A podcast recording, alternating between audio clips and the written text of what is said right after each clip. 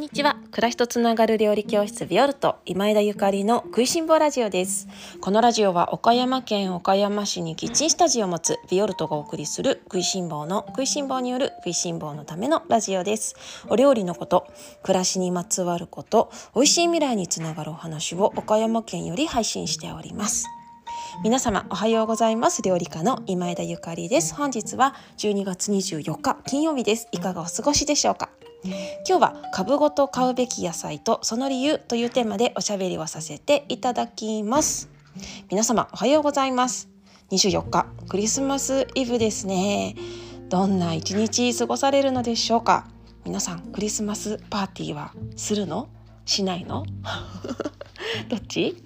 我が家は、えーと、今日家族のね夜の予定がちょっとバラバラだったのでクリスマスは明日しようかなと思っているんですけれどももうね子供たちも随分大きくなってきまして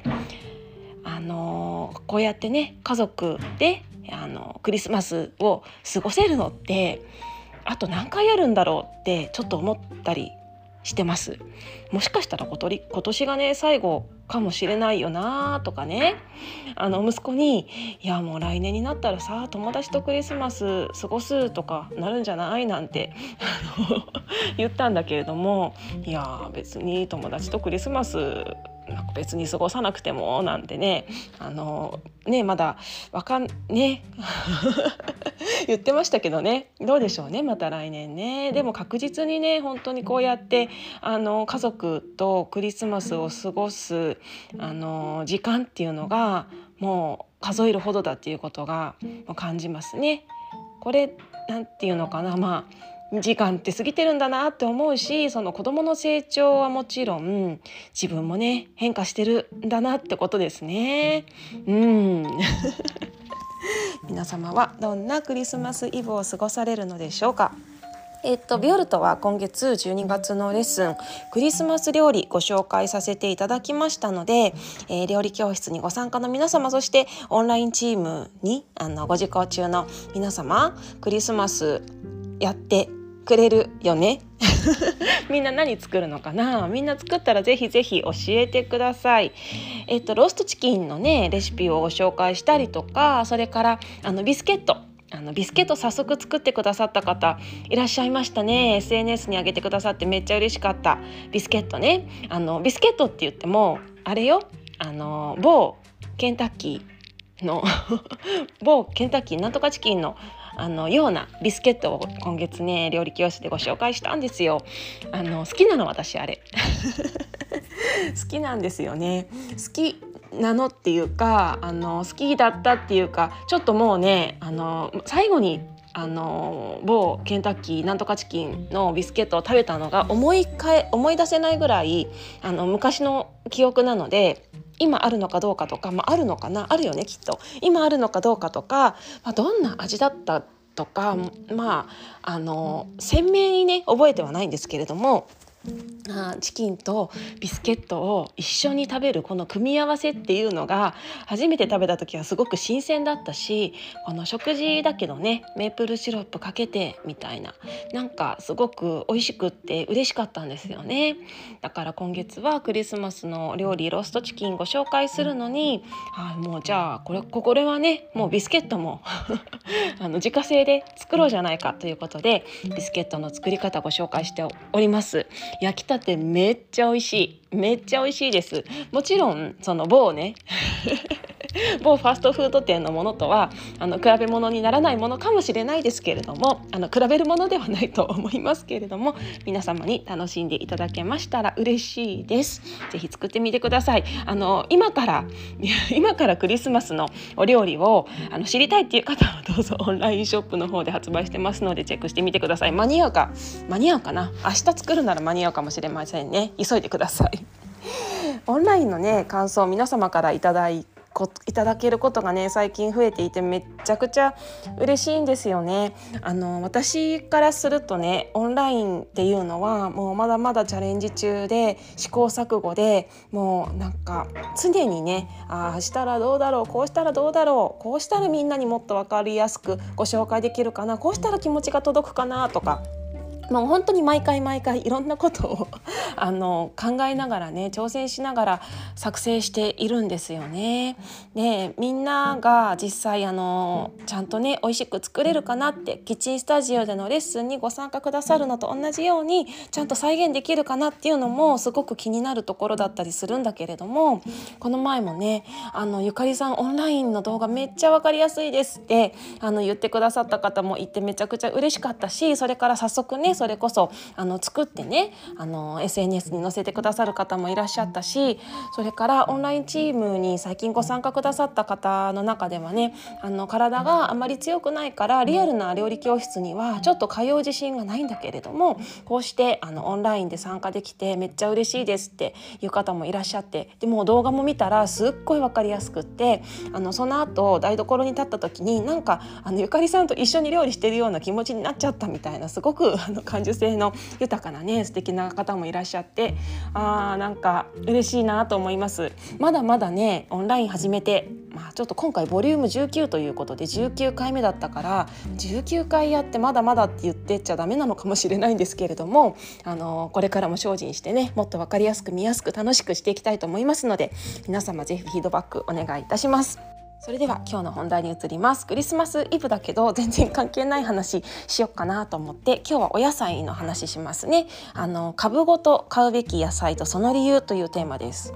株ごと買うべき野菜とその理由というテーマです。株っていうのはあのお野菜におけるあの株ですね。あの株っていうのはその野菜の株ではなくていやなんかちょっと難しいな。あの野菜の種類の株あの株のことではなくってなんていうの？あの根っこからついてるあの1株2株みたいなあの株ですね。株ごと買うべき野菜とその理由。わかるか？わかるか？じゃあその話ですね。昨日ね私台所に立ってね家で料理しててあこれみんなにあの喋りたいと思ったので今日はそんなお話です。あのね昨日思ったことがあってね冷蔵庫にねセロリが入ってたんですよ。でそのセロリがあのずいぶん前から入ってたレセロリだったのよ。私12月あの前半めちゃくちゃ忙しくってであの忙しいとねこうやってみんなにラジオで偉そうな話してますけれども もう自分の何て言うの台所とかね冷蔵庫とかちょっと把握できてなかったたりしちゃうんですよね。で昨日改めて落ち着いてあちょっと冷蔵庫の中見てちゃんとね整理整頓しようと思って見た時にあのー、いつ買ったか覚えてないセロリがいたのねごめんと思いながらいたんだけど株でね買ってたからすごい元気だったんですよ。株ごと買ってたからすごい元気だったの。セロリって、まあ、岡山県はねセロリの生産地ではないんですよね。でそのセロリの生産地に近い方香川の方とか福岡の方とか長野の方とかねあの、の辺りの方は株ごと売ってることが多いかもしれないんですけれども岡山ではそのセロリっていうのは株ごと売ってる場合もあるけれどもほとんどがその1枚ずつ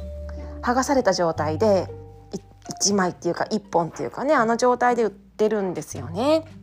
まあ日本中多くのスーパーでそうなのかなと思うんだけれどもあの株ごとね買っておくとね野菜ってすごい長持ちするんですよ。それがもう本当に昨日改めてああもう株ごと買うべきだなと思った 思ったでその株ごとあの買うべき理由そしてその野菜がどうして長持ちするかっていうのはねあのお野菜のね成長点がしっかり残ってるからなんですよね。野菜には成長点っていう場所があってあのどこかねインターネットとかで調べれば出てくるんですけれどもその野菜の細胞が、まあ、分裂してもう生まれるところですね野菜の成長ホルモンがたっぷり詰まってるところ例えばそうだなセロリであったらもう一番下のところですよね。一番下のところからあの出てくるじゃない。他にも、えっと、白菜とかも分かりますよね。白菜とかもちょっとなんとなくセロリとあの似てるけれども形として。真ん中をざっとあの開けたセロリの真ん中中心部をガッと開けた時に中からもうちっちゃいあの新しい新芽が、あの出てきていたりとかもう春になったらそこからねぐわーんとお花が咲いてきたりとかするんですよね。でつまりねそのレタスとか、まあ、セロリとか、えっとそれから白菜とか、えっと青菜とかね、まあ、葉っぱ系の成長点っていうのは根っこのあのすぐ上のところにあって一番下のね株の一番下のところにあってそこが成長点が残っていることで常にねちゃんとあの何て言うの新しい、ま、エネルギーが送られてきてるんですよ。エネルギーがねちゃんと送られてくるもちろん根っこは切れてるし特に冷蔵庫の中に入れられたんであればね光も当たらないしあの新しい何て言うのもうミネラルとかをどこかから吸収して育ってるってわけじゃないんだけれどもその野菜たちが貯めていたエネルギーそこに溜まっていたエネルギーを使ってあの冷蔵庫の中でもすごいちゃんと生きてくれてるんですよね。これがもしセロリをねあの1枚剥いだ1本の状態で買った場合よく買われる方ね分かると思うんですけどその場合もう傷むのめちゃくちゃ早いんですよあのすぐ使わないとダメになっちゃうでしょ？だけど株ごと買うと株の下のところのあのその成長ホルモンですねもういっぱい溜まってるところがあるのでそのエネルギーを使ってくれるからすごい日持ちするの。いや日持ちするなって改めて昨日すっごい思って感動したんですよ。もうセロリくん生きてる。もう本当に元気に生きてる。ありがとう。みたいな。ちょっと忘れちゃっててごめんっていうね。なので、あの、もしね「あうちはあんまりセロリ使わないわ」とか「家族が少なくて」とかあのそういう方もねあのお買い物する時にねなんかちっちゃいものを選ばれたりとか切り分けたものを選ばれたりとかそれかさそれからセロリであったらねもう1枚ずつ1本ずつのものを選ばれることが多いかもしれないんだけれども実は株ごと買った方が長持ちするから私一人暮らしでもいや一人暮らしでセロリ株ごとは無理でしょうって思われるかもしれないけどいけると思います。いけるって思いますね。あの何よりね野菜あのいっぱいあるといっぱい食べるし。無理やり？いやいっぱい野菜食べた方がいいですね。あの日本人ってね野菜食べる量少ないなってすごく海外に行くと思います。イタリアに行で私イタリアのね家庭に入ってお料理習う機会がこれまですごいたくさんあったんだけど本当に野菜食べる。もうあの野菜しか食べてないって言っても言い過ぎではないぐらいイタリアの方たちめちゃくちゃ野菜食べてますねすっごい食べてるあの先日スープの会に私の出張レッスンご参加くださった皆様とかそれから普段ねレッスンにご参加くださってる皆様は私が何をあの伝えたいか分かってくださると思うんですけどとにかくねたっぷりの野菜をくったくたにして食べたりとか、まあ、サラダにしてもねめっちゃいっぱい食べるんですよね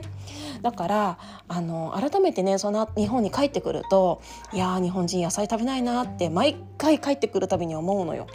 思うの。それはねあの結構中国の方行ったりとか韓国とかに行ったりとかしても同じこと思いますね。あ日本人野菜食べないなって思います。私たち多分野菜食べる量すごく少ないと思いますので野菜あのあれば食べますから食べましょう。ね。でいやでも野菜を買いねいっぱい食べたいし丸のまま買いたいけれども場所がないよっていう方は今ね冬であの室温低いですからね室温気温が低いので場所がね冷蔵庫に入らなくっても新聞紙にくるんでどこか涼しいところに置いておけば大丈夫。であの真ん中でぐさっと白菜なんかもね、まキャベツとか白菜とかももし少しずつ食べられるんであればもう真ん中でバサッと2分の1とか4分の1に切るんじゃなくって1枚ずつ剥いで食べてあげれると成長点を壊さない野菜が酸化しないし野菜のエネルギーがねちゃんとあの長長持ちしますので1枚ずつ剥いであげるといいと思います。意外とねなんかちょっと大きめの小松菜とかもねあの1枚ずつ剥いあのチンゲン菜とかさそういう野菜も1枚ずつ剥いでね食べていけばかなり長持ちしますので日持ちしますので1人暮らし2人暮らしであのそんなにたくさん使えないわっていう方もそうされるのがおすすめですよ。今日は、えっと、株ごと買うべき野菜とその理由というテーマでおしゃべりをさせていただいていますがえっと、私がおすすめする、まあ、株ごと買ってほしい野菜はセロリだったり白菜だったりレタスだったりキャベツだったり青菜だったりあの株ごと買ってあげることで意外と長持ちするってことですね。あの理由は成長点がそこにあの残っているからであの野菜がいっぱいあるとあの 冷蔵庫にあればいっぱい食べれるからちょっと野菜不足だからいっぱい食べようっていうお話と冷蔵庫に入らなくても寒いから新聞紙に包んでその辺りに置いとけばいいよっていうことですね。1枚ずつ剥いであのお鍋とかに入れる時もやってみてください。セロリなんかはねスープがおすすめかな。スープに入れるとめちゃくちゃたくさん食べられますよ。ぜひやってみてくださいね。さて今日24日クリスマスイブは私は明日の準備をしようかなと思っています。夜ご夜ご飯ね何にしようかな。